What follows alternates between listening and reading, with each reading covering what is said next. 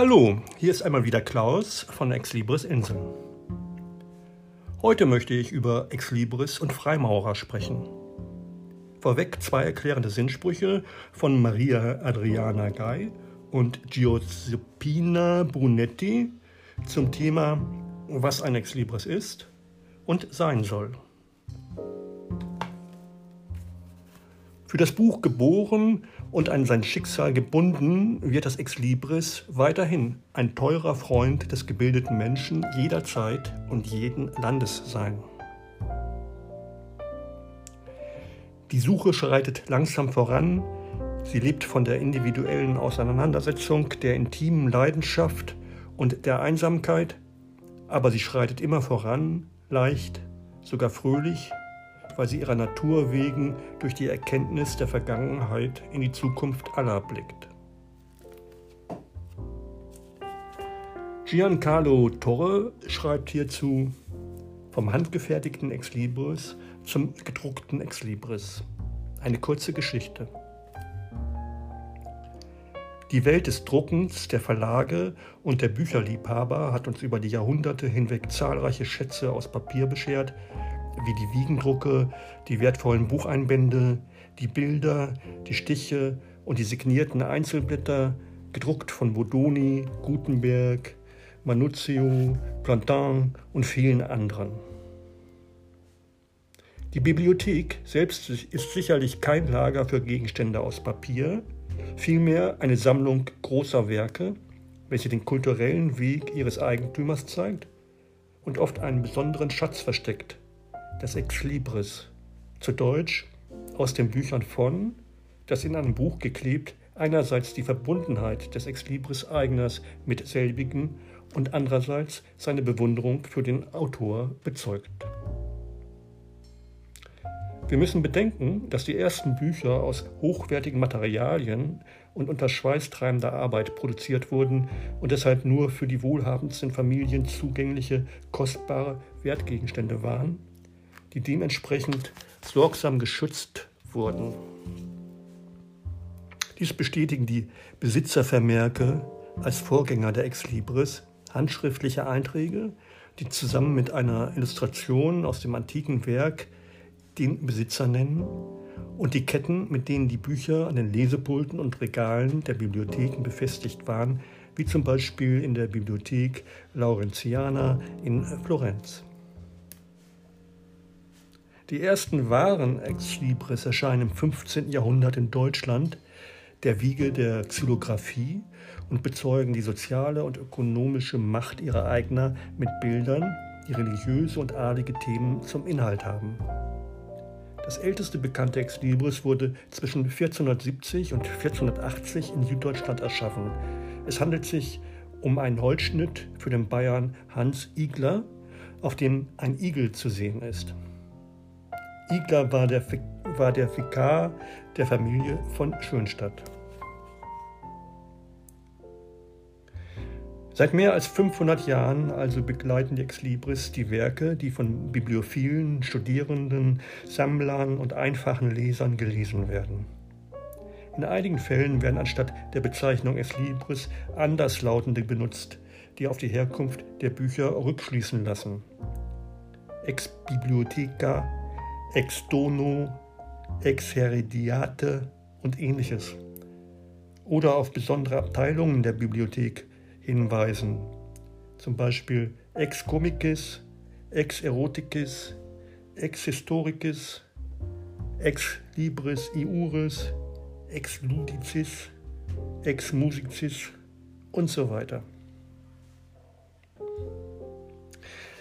Im 17. und vor allem im 18. Jahrhundert beteiligen sich die literarischen Akademien an der Verbreitung des Buches mittels des Systems der Subskription durch das niedrige, niedere, niedere Adlige, Gelehrte und Geistliche in Bücher und die Gründung von Bibliotheken investieren.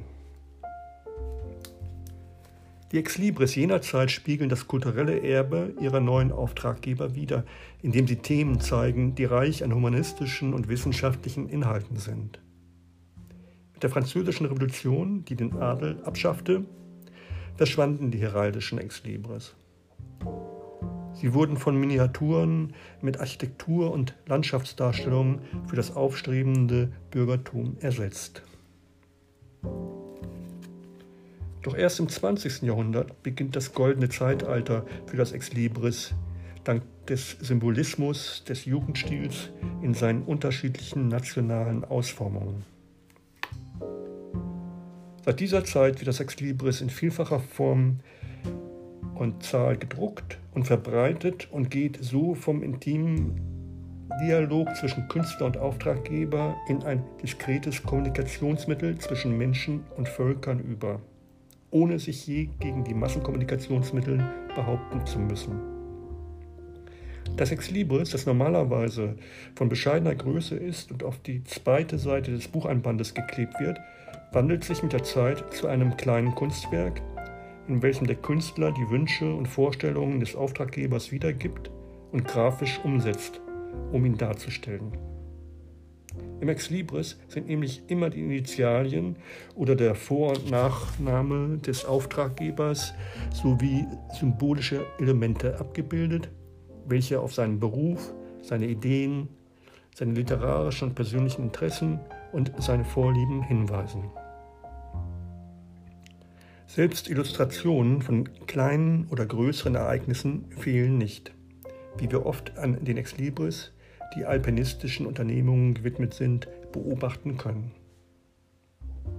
Manchmal ist auch eine Redewendung oder ein Motto auf Latein oder in der Sprache des Auftraggebers vorhanden. Wir können also sagen, dass das Exlibris ein intellektuelles Porträt des Eigners ist, eine Bekundung seiner Gedanken, seiner Leidenschaften und auch der Wahrheiten und Werte, die er anerkennt.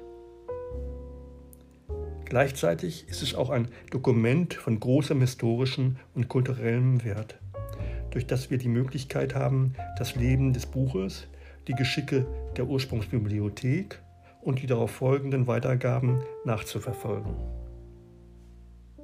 Viele Leser bringen ihr Exlibris nur bei beendeter Lektüre in den geliebten Büchern an, in Verbundenheit mit den Charakteren und den Ereignissen des Gelesenen. Während die Büchersammler die Exlibris normalerweise unterschiedslos, unterschiedslos in allen Büchern, die zu ihrer Bibliothek gehören, anbringen. Die Liebe zur Grafik, gepaart mit der Freude am Sammeln von Exlibris, hat zur Gründung der ersten nationalen Ex-Libris-Vereine und schließlich der Fédération Internationale des Sociétés d'Amateurs d'Ex-Libris geführt. Im Laufe der Jahrhunderte entwickelte sich das Ex-Libris also vom grafischen Identitätszeichen zum multidisziplinären Wissensquell, wobei es die Verbindung zwischen verschiedenen Disziplinen wie der Geschichte, der Heraldik, der Symbolik, der Bibliografie, der grafischen Technik und der Illustration herstellt. Mehr noch, es dokumentiert die kulturelle Entwicklung sowie der Gravur und des Drucks über den Lauf der Jahrhunderte, da jede Veränderung in Sitte und Gebrauch in jeder Epoche der Geschichte in den Exlibris, die diese aufgenommen haben, eine Spur hinterlassen hat. Das Exlibris ist ein Nachweis für die Kultur eines jeden Landes, weil es die fassbaren Belege und Hinweise zur Geschichte des Drucks, zum Leben des Buches selbst und zur grafischen Sprache, da es, sich, da es sich hier um kleine Grafiken handelt, liefert. Unter besonderen Umständen und in Zeiten der Unterdrückung war das Exlibris ein viel wichtigeres Mittel der Kulturverbreitung als die offiziellen Kunstarten. So, für heute erst einmal genug. Äh, zum Thema werden wir dann noch weiter eingehen in nächsten Episoden zu Techniken, Herstellung von Exlibris, vom Holzschnitt zum CGD und CRD und auch nochmal eine Einführung zu den freimaurischen Exlibris-Arten gewähren. Okay, soweit, so gut. Bis demnächst einmal, euer Klaus.